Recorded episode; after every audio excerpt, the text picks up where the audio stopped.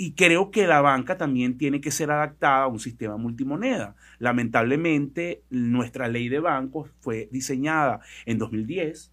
Ese es otro país donde el Bolívar dominaba, mm. donde el tema de la cobertura era lo relevante, donde incluso se, se satanizaba o se atacaba al mercado paralelo, que, estaba, que era ilegal. Hoy las condiciones son distintas. Con lo cual...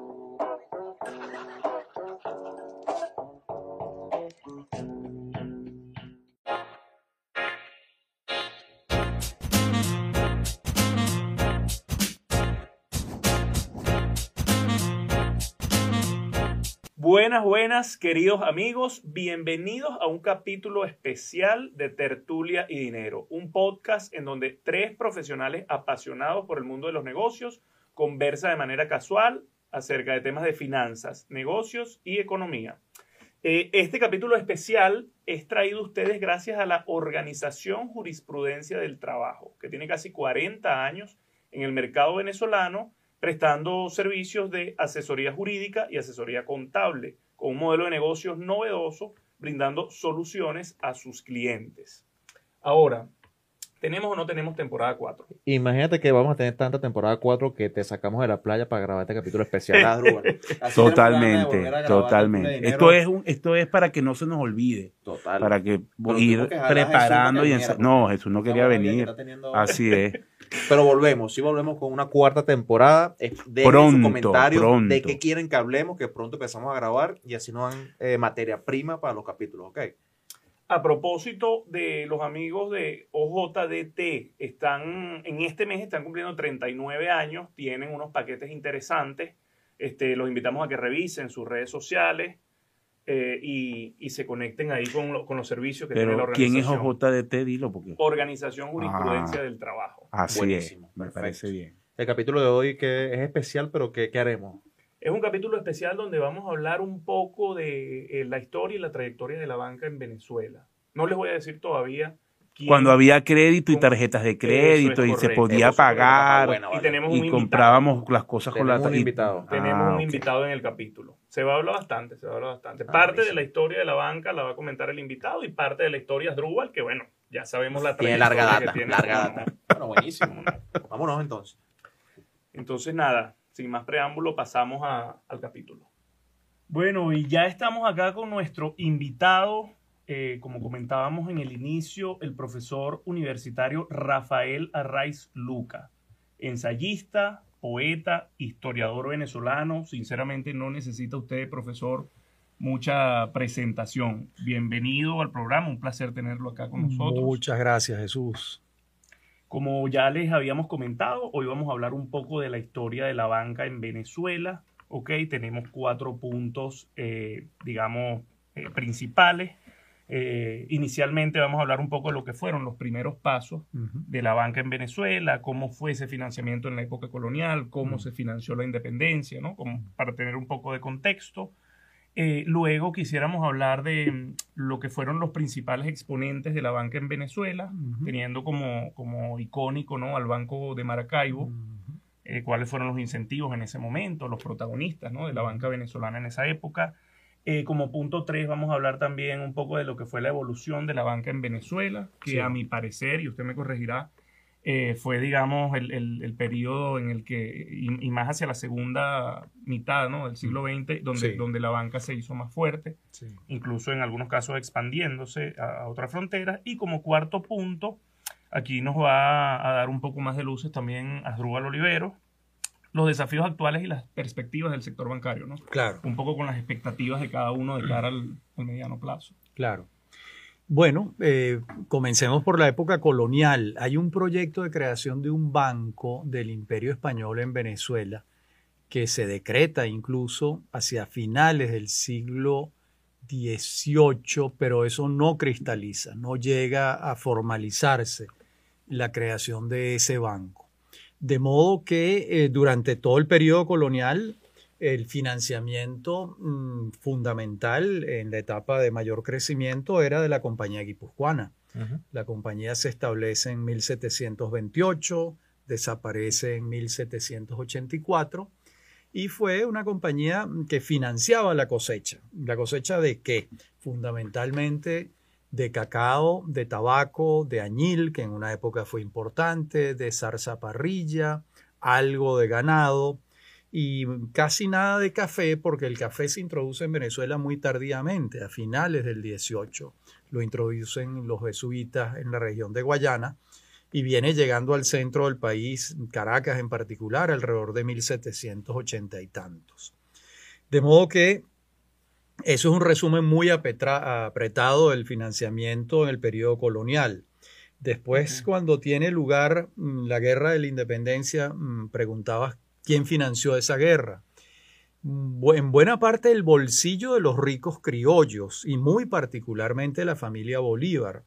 Hay un registro riguroso y minucioso de quiénes eran los hombres más ricos del periodo colonial el Marqués del Toro se le calculaba una fortuna de 500 mil pesos. El segundo hombre más rico del periodo colonial fue Juan Vicente Bolívar, el padre de los hermanos Bolívar. O sea, Bolívar no tenía necesidad de meterse en esa guerra. No, para nada. Eh, pero fíjate la diferencia. Juan Vicente Bolívar tenía 170 mil pesos. Era menos de la mitad de lo que tenía el Marqués del Toro. Sin embargo, era una fortuna muy grande. Eh, sí, también financian de manera indirecta los ingleses parte de la guerra de la independencia. Y a partir de 1819, cuando Bolívar entra a Bogotá después de la batalla de Boyacá y el virrey se va corriendo a Cartagena, deja los tesoros virreinales.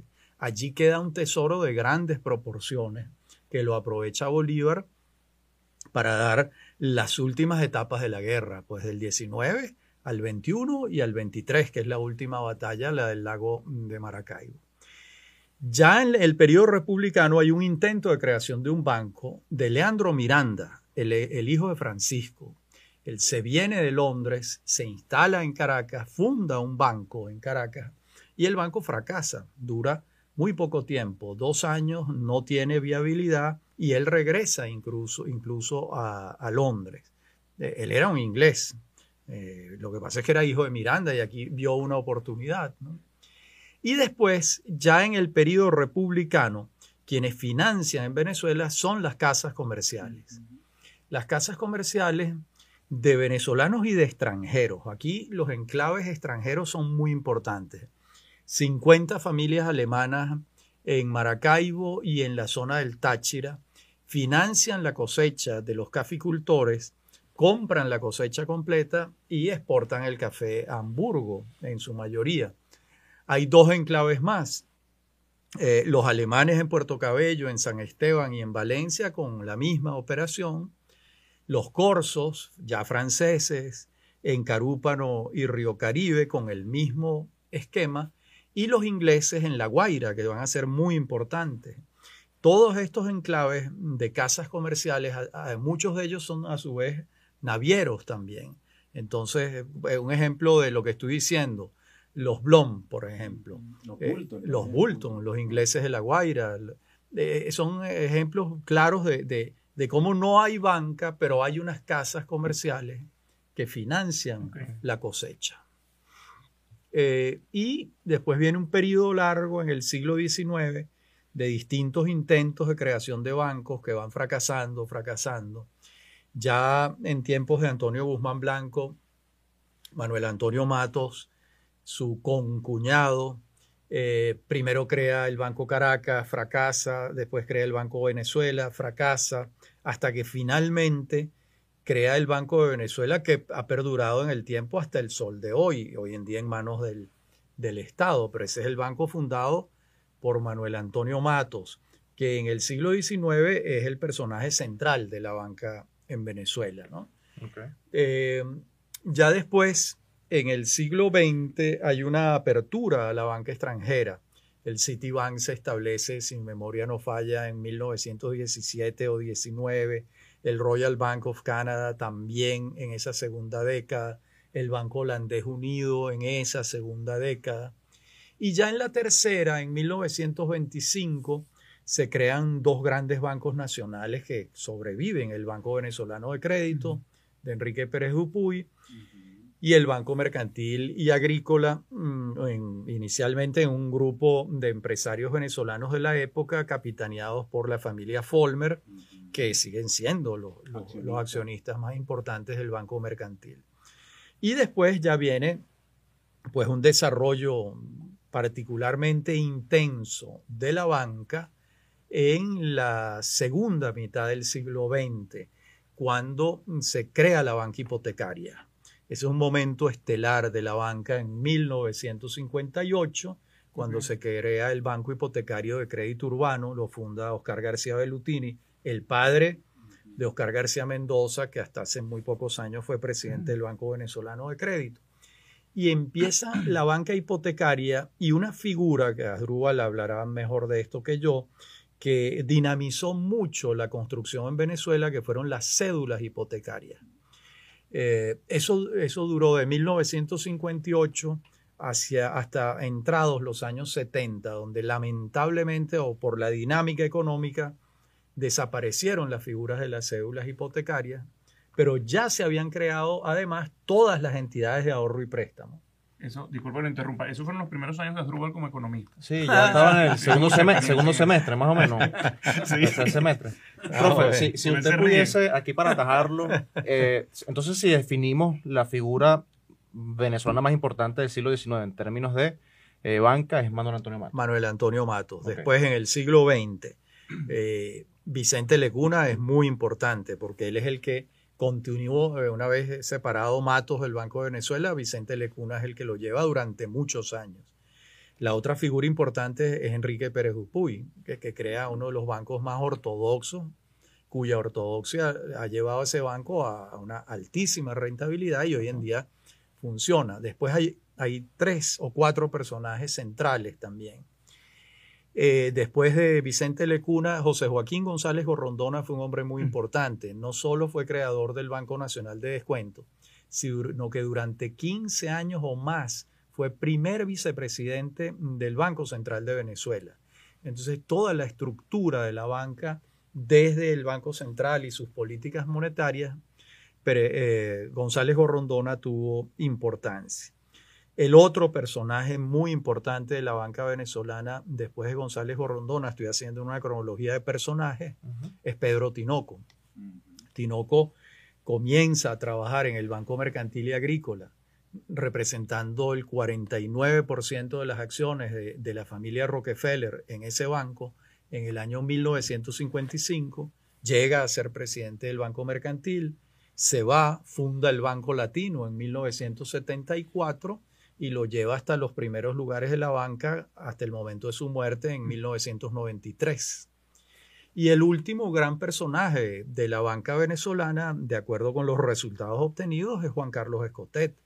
Evidentemente, un muchacho que empieza con un puesto en la bolsa a finales de los años 80 y hoy en día es dueño de uno de los bancos más importantes de España, además de una red en Venezuela de gran importancia, es imposible que no. Y en América Latina. Y en América Latina, además. En Panamá, Estados Unidos. En Colombia. Dominicana. Sí. Y, profe, sacando, bueno, perdón, sacando un poco, que estamos hablando más como de la parte privada hacia la parte pública, eh, actores fundamentales o vitales en el Banco Central de Venezuela en su desarrollo. Claro, el doctor Egaña, Manuel Rafael Egaña, es el que hace el proyecto del Banco Central de Venezuela en tiempos de López Contreras, pero sin embargo no lo preside él. López no lo designa. Designa a Herrera Mendoza, que fue el, el primer presidente del Banco Central de Venezuela. Pero yo creo que el papel de Egaña fue muy importante. Recordemos además que el Banco Central de Venezuela fue creado como una empresa mixta una eh, empresa de capital privado y mientras estuvo el capital privado en el banco, mm, yo me atrevo a decir que el funcionamiento del banco fue excepcionalmente excepcional. Mm. ¿Quién estatiza el banco completamente? Carlos Andrés Pérez en su primer gobierno. El primer gobierno de Carlos Andrés Pérez es un gobierno mm, rabiosamente estatista. No solo estatiza el Banco Central de Venezuela, sino también todas las empresas de Guayana que las había concebido el general Rafael Alfonso Rabar como empresas mixtas. Eh, todas pasan a ser empresas del Estado. Claro, Pérez, el petróleo, que fue el tema más emblemático. Y el petróleo, por supuesto. y, el, y el hierro. Y el hierro también. 75 una, detrás, 76. Una detrás de otra. De ese grupo, profe, de la gestión pública, Eh, dejamos fuera a Massa Zavala. No, mira. Eh, pregunta picante. El doctor Massa creo que fue eh, un integrante del directorio en tiempos del segundo gobierno de Caldera. Fue un hombre siempre, siempre mm, identificado bueno, y estuvo, y estuvo también con en tiempos de Chávez. Estuvo en tiempos de Chávez. Era ahí una especie de equilibrista, porque recordemos que eh, las relaciones entre el Banco Central y el, chavismo fueron complicadas desde el principio. Aquella famosa petición del, millardito, que fue bueno, una de las distorsiones más grandes que ha tenido la historia monetaria y económica de Venezuela, porque antes, un poco para que la gente entienda el contexto, antes eh, era una práctica instaurada en Venezuela que todos los ingresos en divisas tenían que ser reportados al Banco Central para respetar la unidad del Tesoro. Toda la entrada tenía que ir al Banco Central que centralizaba esas divisas. Eh, PDVSA solo disponía de una pequeña cantidad para sus gastos en el exterior, que se conocía como el fondo rotatorio, y Chávez rompe esa tradición, que fue un elemento importante de estabilidad para Venezuela, y comienza un proceso donde PDVSA adquiere autonomía en el manejo de las divisas y eso dio pie a los elementos de falta de transparencia, ah, de, de, rendición de cuentas en los fondos y además coincidió con un boom petrolero que no tiene precedentes. Entonces esa tensión había. El, control que hoy tiene el gobierno sobre el Banco Central, hay que recordárselo a la gente, no ocurrió de un día para otro. Fue un proceso que llevó años y al principio el Banco Central luchó por mantener su independencia, que por cierto, que también mucha gente lo olvida, está garantizada en la constitución reformada por Chávez. Sí, es así. Bendita autonomía. Eh, luego de este paréntesis, eh, con respecto al Banco de Maracaibo, profesor, se tiene la, concepción, incluso yo antes de este programa la tenía, que fue el primer banco de Venezuela, eh, concebido como banco formalmente. ¿Eso es verdad? O sea, ¿qué, nos puede contar? Sí, es decir, lo que ocurre es que antes del Banco de Maracaibo, ya Manuel Antonio Matos ha fundado primero el Banco Caracas, después el Banco de Venezuela. Lo que pasa es que esos intentos duran muy pocos años y desaparecen. Lo que ocurre con el Banco de Maracaibo es que una vez que se funda en 1884, no desapareció, no tuvo accidentes de ninguna especie hasta 1994, cuando la crisis bancaria de ese año que el Banco de Maracaibo desaparece. Entonces, estamos hablando de 110 años de continuidad. Por eso es que mucha gente dice que el banco más antiguo es el Banco de Maracaibo. Es el banco más antiguo sin interrupciones, digámoslo así. Claro, sí. sí. Buenísimo. Hemos conversado un poquito sobre la evolución de la banca en el siglo XX, ya hablamos del Banco de Maracaibo, no sé si ustedes tienen algunos puntos eh, que quisieran desde el punto de vista histórico. A mí me gustaría siempre desde, yo no soy financiero, yo soy petrolero de formación y recuerdo que, o lo tengo muy marcado, que siempre ha sido un tema de conversación desde que empecé a trabajar en el mundo financiero, el tema de la, de la crisis del 94, la crisis bancaria. Eh, ¿Qué llevó a la crisis bancaria? Porque yo lo he escuchado en sus capítulos con el tema de, bueno, que le explotó a Ramos J. Velázquez, eh, que, el, que, la, que, el, que el gobierno como tal pudo haber hecho más para rescatar a los bancos. Tengo eso entendido, pero quisiera que usted nos diera un poco más de luces cuáles fueron las causas de la crisis y qué se pudo haber hecho para evitarlo. Creo que al final fue algo perjudicial. En, Yo creo que son varios factores. ¿no? Por una parte, eh, la capacidad de supervisión de la banca que tenía el Estado venezolano era muy débil. A partir de la crisis es que se crea un, organismo de supervisión importante. Mm, eh, sí, fue, parte de las negociaciones con el FMI cuando la gente... Totalmente. Y las reglas de Basilea. Ajá. Y las reglas de Basilea a partir del 94 que para, para, incluso para la apertura bancaria de la nueva ley que, sobre, que, que, sucede a la crisis bancaria, está en, en, las negociaciones con el Fondo Monetario y las reglas de Basilea. Antes, la supervisión era débil, por decirlo de alguna manera, pero eso es una parte del factor. El otro factor era que muchos de los banqueros no actuaban ortodoxamente en relación con los préstamos que otorgaban sobre eh, todo con los grupos relacionados. Sobre todo con los grupos relacionados y sobre todo a través de testaferros. Es decir, pasó con frecuencia en algunos bancos, no en todos, no podemos, no pueden pagar justos por pecadores, que integrantes de juntas directivas que aprobaban créditos estaban aprobándose créditos a sí mismos. Entonces, esto debilitó mucho a, la banca venezolana y mm, también creo yo que el proyecto de Tinoco, una vez que asume la presidencia del Banco Central de Venezuela en 1989, de liberar las tasas de interés, cosa que lo hizo de manera ortodoxa, eh, yo no, no, estoy calificado para hablar de esto, yo no soy economista, pero yo entiendo que él introdujo unos cambios importantes en el sistema bancario que funcionaron durante mm, un tiempo, pero que después comenzaron a plantear problemas serios, estructurales a la propia banca. Sí, justamente por lo que usted menciona, que al final faltaba mucho la supervisión. Entonces se generaron, se generaron lo que se conocen como riesgos macroprudenciales y riesgos sistémicos, que si se hubiesen atacado a tiempo no hubiesen derivado en una crisis. Y creo que también está el factor político. También. ¿no? Al final, eh, recordemos que eh, cuando la campaña prácticamente eh, actores, accionistas, presidentes de bancos, se alinearon un grupo con Osvaldo Álvarez Paz, que era el candidato de COPEI en esa campaña, y que además eh, eh, vino de esa división que ocurrió cuando Caldera de alguna manera se separa y crea el partido Convergencia. Y, y, se lanza como candidato fuera de su partido natural, que es el partido COPEI, y también pues otros actores que, que, que estaban apoyando al, al, propio Caldera que estaban al margen, y cuando Caldera llega a la, a la presidencia, empieza ese pase de factura, ¿no? Un poco por los apoyos en la campaña, por el, el, tema de Tinoco y su cercanía con Carlos Andrés y por lo tanto demorar un poco la ayuda. O sea que incluso el factor político, venganza política, tal vez no provocó la crisis, no estamos diciendo eso, pero no permitió una respuesta rápida y adecuada y eso hizo que, ah, recuerden que con, las crisis financieras el problema que hay es el riesgo sistémico. Tú puedes tener todo el sistema sano, pero si uno falla y hay una crisis de confianza, todo el sistema, por más sano que esté, se puede venir abajo. Y, eso en parte fue lo que ocurrió. Fue una de las crisis más costosas en la historia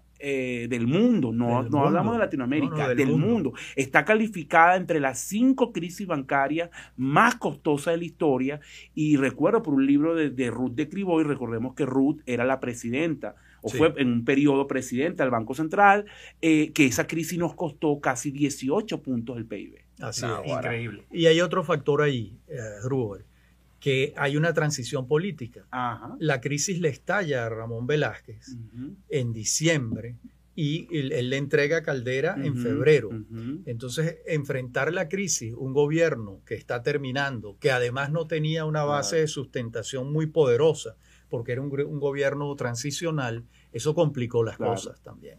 Sí, retrasó la respuesta. Retrasó la respuesta. O sea, Velázquez no iba a tomar unas decisiones que finalmente tenía que refrendar las calderas. Entonces retrasó la respuesta. Ahora, e, esto que dice Adrúbal me lleva entonces a la conclusión, y quizás con esto podemos conectar con el siguiente punto, de que la banca venezolana en esa época era, digamos, una banca importante o preponderante en términos de capitalización con respecto a la región. Es decir, te lo comento porque siempre mm. Eh, recientemente se pone el ejemplo de lo que representa la cartera de créditos en Venezuela con algún banco en Colombia o en Perú. Tú lo has dicho en este programa. O lo que representa la misma capitalización bursátil de las empresas que cotizan en la bolsa en comparación con un banco la, mediano la banca, la banca venezolana en ese contexto era una banca importante. Y, fue importante por mucho tiempo. Bueno, recordemos que incluso en el inicio del chavismo eh, era tal el, el nivel de importancia que tuvo la banca que esa expansión de grupos nacionales que fundaron bancos fuera de Venezuela, que hoy son soporte eh, o, que de alguna manera eh, apoyan las operaciones locales que están disminuidas. Pues. Claro. Eh, presencias de bancos nacionales en Panamá, en algunas islas del Caribe, en el propio Estados Unidos, en República Dominicana, y que son hoy estructuras que apoyan los negocios acá. Bueno, esas estructuras en su mayoría se crearon en unas épocas de bonanza donde los resultados de la banca fueron sorprendentes. Sí. Hay otro aspecto que, creo que debemos tocar y son los vaivenes regulatorios en relación con la banca extranjera. Fíjate que hace poco dijimos que en las primeras dos décadas del siglo XX se establecen cinco bancos extranjeros en Venezuela y el, la dictadura del general Gómez le abre las puertas. Y hay una banca extranjera desarrollándose, pero después hay una tendencia muy de su tiempo estatista que prácticamente prohibió, limitó severamente el funcionamiento de la banca extranjera y los banqueros venezolanos aplaudían. Total, hasta justamente, hasta la reforma, o hasta la agenda, y hasta la agenda Venezuela, exactamente. De Teodoro Petkov. De Teodoro, y donde empieza la banca extranjera capitalizada principalmente por la española. Recordemos allí la entrada fuerte de Santander y BBVA. El segundo sigue vigente en Venezuela, el primero se fue eh, y, los chilenos. muchachito trabajó en Santa Claro, fue mi, los primer trabajo. Claro, los, chilenos. Pero hablo de estos dos, profesor, porque esos dos grandes hicieron una gran inversión. En, realidad ellos entraron en toda América Latina. Eh, pero era una inversión fuerte y a lo mejor a muchos se les va, no, lo recuerdo, usted estaba muy chamo, pero el profesor sí lo debe recordar, la competencia que había entre esos dos bancos. Y, y ellos introdujeron un cambio importante. Uno, el tema de las comisiones la banca española era ávida en cobrar por todo, el tema de las comisiones era un cambio importante para los bancos de acá. Y segundo, aquellos famosos premios que te, por abrir cuenta te daban una tostadora, te rifaban un carro. Eso que duró un tiempo, hoy no existe, pero que fue, eso lo introdujo la banca española. Es así. Y fue muy activo ese dinamismo donde tú ibas y abrías una cuenta y, lo, y esos bancos te daban una tostadora, una licuadora, había concurso, había concurso de carros que rifaban cada, cada semana y te lo podías ganar. Y fue muy, muy intenso. ¿Nunca te ganaste un ahí? No, nada. Mira, yo tenía un cochinito del Banco de Venezuela, tenía yo como 6, 7 años. Otro, otro detalle importante es que en el primer gobierno de Pérez, el ministro de Fomento es Carmelo Lauría, que viene de ser presidente del Banco de Venezuela, eh, sucesor de, de, Lecuna. Carmelo es el que diseña la ley de bancos especializada, que ese es otro vaivén que ha habido en Venezuela. En ese momento, Lauría piensa que el desarrollo de la banca pasa porque haya una banca especializada, una banca hipotecaria. las, cajas de ahorro. Las cajas de ahorro, las entidades de ahorro. Activos líquidos. Y por eso es que había antes de la crisis del 94 esa cantidad de bancos en diferentes categorías. Y después viene la banca universal. Exactamente. Que viene a ser lo contrario, lo contrario de la tesis anterior. Exacto. Es que toda la, la banca, un banco se dedica a todas las actividades buscando, eh, yo no sé qué es mejor. ¿Tú qué prefieres? Ya le ibas a hacer preguntas. Yo no, yo no lo sé. ¿Centralización no, yo, yo creo que la centralización eh, me parece bien. Sobre, ojo, adaptada a este contexto país que tenemos hoy, un país disminuido, una economía pequeña, yo creo que mm, deberíamos centralizar, unificar todo en banco y como lo hemos dicho en otras oportunidades, reducir también la cantidad de bancos. Tenemos demasiados bancos para el tamaño de economía que nos va quedando. Claro, ese va a ser mi, siguiente punto. A mí me parece, y, ya veo que ustedes lo comparten, la cantidad de bancos que tenemos es, muy alta. pues. No, y sobre todo la concentración. Cuando tú bueno, pero eso es un riesgo de ellos. Sí, claro. es un riesgo de ellos. Digo yo, ¿no? No, no, no, total. Tú tienes 30 bancos. Sí pero de esos 30, los primeros 5 controlan más del 70%. Bueno, Venezuela tiene, bueno, pues. no, no, el, peso de la banca pública es relevante. Es relevante. Eso siempre fue una tesis de Chávez, por eso crea el Banco del Tesoro. Recuerden que el Banco del Tesoro es una idea de Chávez. Eh, y Chávez comenzó, fíjense que aquí hay un punto que me parece relevante destacar. El, cuando Chávez, antes de Chávez, la banca siempre ha dependido mucho de los depósitos del Estado, porque el Estado es el gran actor en Venezuela. O sea, los niveles de gasto público eran elevados, con lo cual el, nivel de ejecución de ese gasto a través de bancos privados era importante y los depósitos oficiales eran muy importantes. Chávez se dio cuenta de eso y en que empezó, bueno, empezó a crear una estructura. Recuérdense que en esa época no, era dueño ni del Banco de Venezuela, ni del Banco Bicentenario, solo tenía el Banco Industrial, pero Chávez se empezó a dar cuenta que el Banco Industrial era una estructura con muchísimos problemas.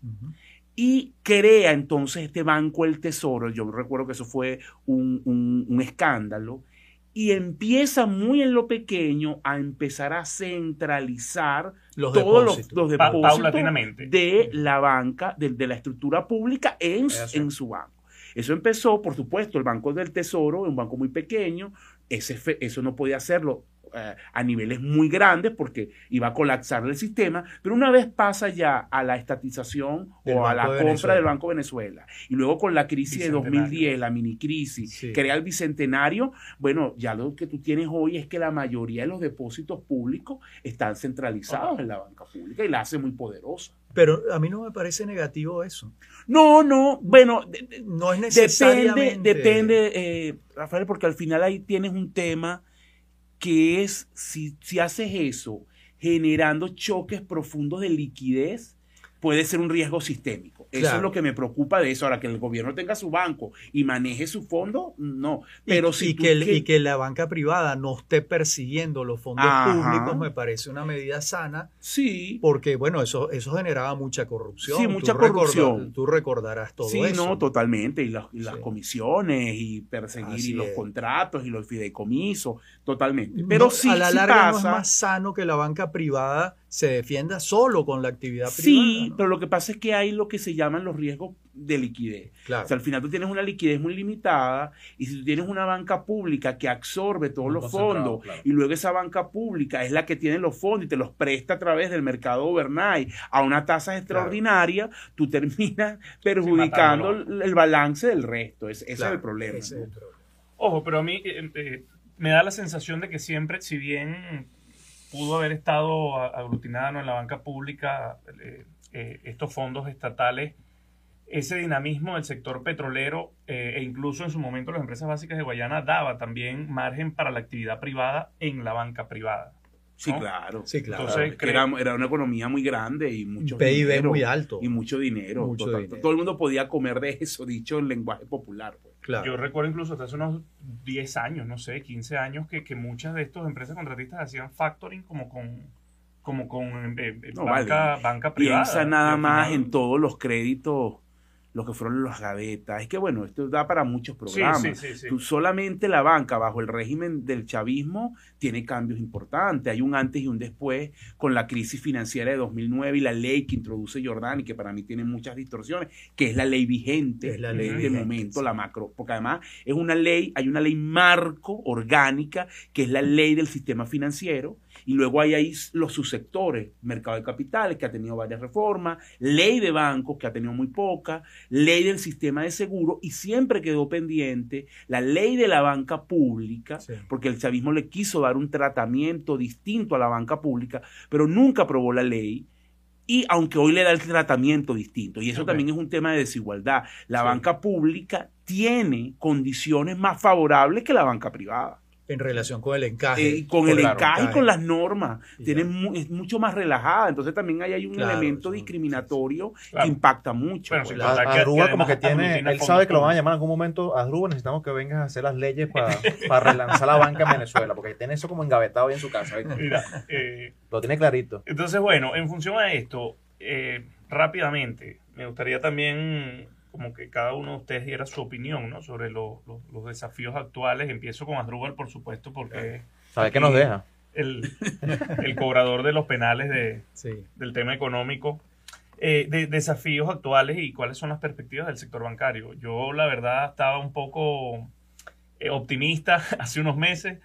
Eh, de hace unas semanas eh, hacia acá, la verdad, ya no tanto. Siento que tenemos un sector que está atado de manos y, bueno, quiero, quiero ir un poco cómo lo ven. Mira, yo, yo creo que al final el tema banca está atado al tema país. También tienes un país pequeño que viene de una crisis muy profunda y, y la banca eh, no es ajena a eso. Tenemos una banca pequeña, también con una crisis profunda, pero sí creo que hace falta cambiar el marco en el que funciona la banca. Yo creo que ahí, vuelvo y repito, hacen falta reformas para eh, adecuar el tamaño, que fomenten, no obligado, pero sí que fomenten fusiones, adquisiciones, y eso pasa también por una, un cambio en el regulador, que el regulador lo permita, lo fomente, que introduzca cambios, por ejemplo, en temas de capitalización, que eh, eh, de estímulo a que los banqueros se reúnan y piensen, bueno, con quién debo tener sinergia y eso permita una, una reducción del sistema natural, es decir, fomentada por los propios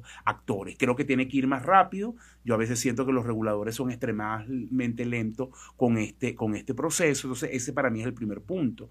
El segundo elemento tiene que ver con la economía eh, multimoneda que tiene hoy Venezuela donde no es el bolívar ya la única moneda, sino que además está el dólar, eh, y si te vas al Táchira está el peso, y creo que la banca también tiene que ser adaptada a un sistema multimoneda. Lamentablemente, nuestra ley de bancos fue diseñada en 2010 ese es otro país donde el Bolívar dominaba, mm. donde el tema de la cobertura era lo relevante, donde incluso se, satanizaba o se atacaba al mercado paralelo que estaba que era ilegal. Hoy las condiciones son distintas, con lo cual tú deberías también hacer una adaptación de la ley y de las normas de operación de la banca a un entorno multimoneda. Entonces yo sí creo que urge una reforma legislativa, tanto de la ley marco del sistema financiero como de la ley de la banca, incluso la ley de seguro, porque la el mercado de capitales se ha tenido reformas que le han permitido adaptarse un poco más. Entonces, e, ese para mí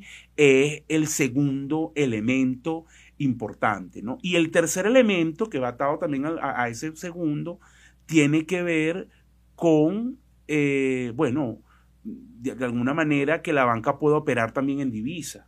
Yo creo que eso tiene que venir eh, un esquema donde haya una, eh, digamos, elementos transaccionales dólar-dólar que hoy no existen, o divisa-divisa, créditos en divisa. eso puede ser un, un, un, estímulo importante y cosas más inmediatas, la reducción más agresiva del encaje. Yo creo que ya el encaje legal a estos niveles no tiene razón de ser.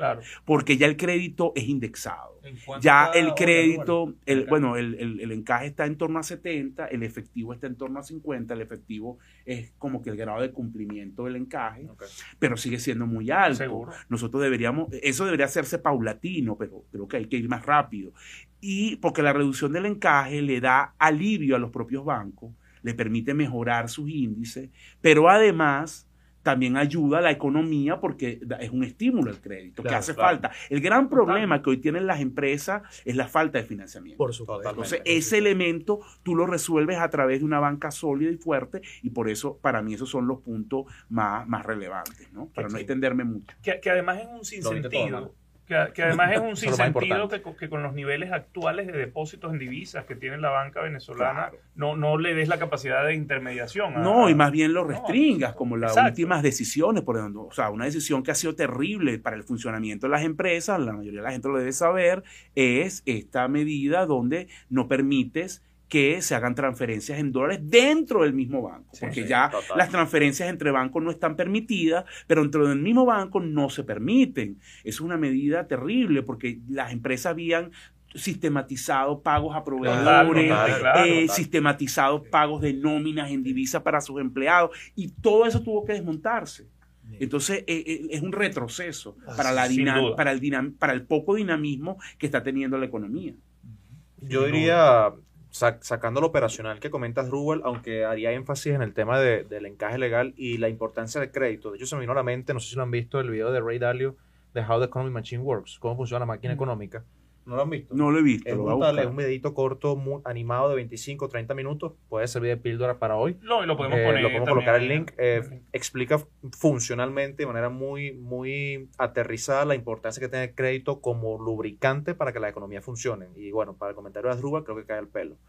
Yo voy un poquito lejos de lo operacional. Yo creo que en Venezuela lo digo porque vivo ya en el sector, en el mercado. Hace falta desarrollar cultura de trabajo y ética de trabajo en relación a los banqueros que hacen vida en Venezuela pareciera que, es algo muy cerrado, muy chiquito y no veo como que mucha gente, de hecho los economistas que yo con los que he trabajado, pasantes o que están recién graduados, no tienen como esas ganas de hacerse banqueros. Y yo siento que en otros países hacerse banquero es algo mucho más allá de los réditos económicos que pueda dejarte, es algo que a la gente le gusta trabajar porque sienten que de una u otra forma pueden soportar Pero una pregunta, José, ¿es hacerse banquero o bancario? ¿Sabes que hay una diferencia? ¿Cuál es la diferencia?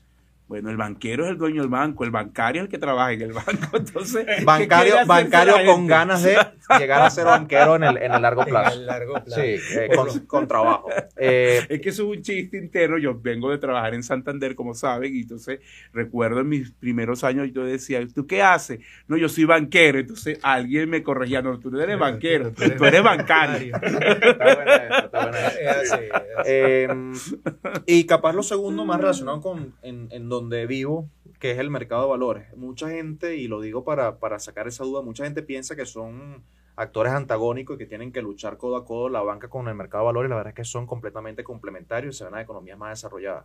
Entonces creo que en medida de que alineemos esos incentivos para que ambos trabajen y funcionen bien, creo que la economía se puede relanzar de manera positiva. Excelente. Profesor. ¿algo Bueno, que agregar? no, muy poco que agregar a lo que han dicho.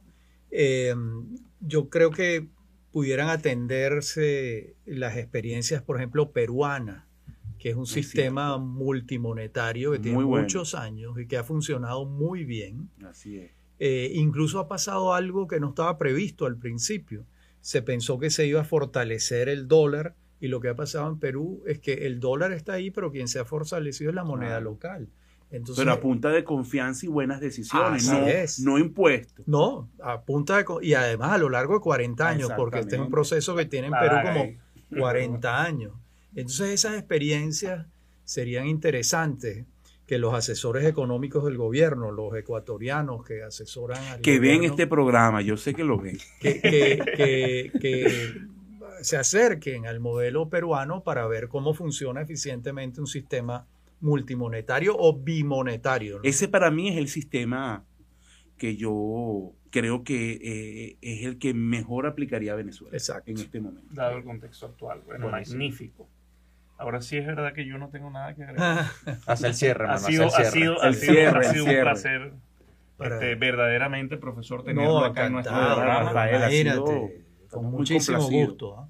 Eh, yo no sé, eh, José Miguel, si tú querías dar alguna pildorita. Ya de- la dijo, la de Dali. No, No, tengo otra, tengo ah, otra píldora. alguna- Yo le pregunté al profesor, porque por eso llego con un libro. eh, que profesor José Miguel. Porque yo tengo una. Yo, te- yo antes, antes de cerrar tengo una también. bueno, Pero- eh, pero empieza tú. el libro del profesor de la historia esencial de la banca en Venezuela. Sí. eh, que de hecho estamos preparando un programa para la escuela, eh, ahora lo vamos a hacer en vivo para, para conversar un poquito sobre Bueno, esto. este, este libro tiene esta edición de la Academia de la Historia y la Universidad Metropolitana, yo creo que se consigue. Y también está dentro de otro libro mío que se titula Empresas Venezolanas, Nueve Historias Titánicas. También está esta... ¿Dónde se puede conseguir, profe, para las personas que nos Mira, que nos yo ven? creo que en Cálatos, en el Buscón, en las, libre- en las Alejandrías, en Tecniciencia, en Yo he visto algunos en Tecniciencia. Así es. Muchas Buenísimo. Bueno, esa es la otra píldora. Magnífico. Si quieren aprender más de la banca o de la historia de la banca en Venezuela, el profesor tiene literatura para ofrecerles. Mira, yo también eh, quisiera recomendar un programa de radio. eh, se llama Eso es un tema, con un tal Rafael Arraiz Lucas. Sí. y Enrique Lazo. La verdad, eh, la semana pasada vi el primero de los capítulos, le comentaba Sí. al profesor, el de, el de que hablaba de qué es lo que está pasando en Asia. Sí. De verdad que eh, un programa que combina historia con humor, con bueno, conocimiento y, y trayectoria, ¿no? Creo que Rafael Arraiz Luca y, y Enrique Lazo no necesitan en Venezuela mayor presentación. Sí. Y de verdad que, bueno, este, se los recomiendo, échenle un ojo, también está en YouTube. Sí, el sí, programa. todo el programa siempre está en YouTube y además ver a Enrique La- Lazo es ver una persona que estaba presente cuando la crucifixión de Cristo. ¿no? Es un historiador y un sobreviviente de la historia. El querido Enrique. Buenísimo. Profe, bueno. muchas gracias por A acompañarnos. ustedes, a ustedes. verdad que Muchas sí, gracias. agradecemos. Señores, esto fue Tertulia y Dinero, capítulo especial, un podcast donde tres profesionales apasionados por el mundo de los negocios conversan de manera casual acerca de temas de finanzas, economía e inversiones. Agradecidos como siempre y chau chau. Las redes, las redes faltan, chamo. Ah, redes sociales. Pasa que y se lo olvida. arroba Es que- AR Oliveros en Twitter e Instagram. Arroba JM Farías U en Instagram y en Twitter. Profesor. Profesor. Arroba Rafael Arraiz en Twitter. A mí, a mí yo estaba de vacaciones, hermano. Tengo tiempo que no grabo, se me había olvidado cómo es esta dinámica. arroba Jesús Leonet en Instagram y en Twitter. Y no olviden seguirnos en nuestro canal Tertulia y Dinero. Y arroba, arroba Tertulia y Dinero en Instagram y en Twitter. Ahora sí, chau, chau. Hasta luego.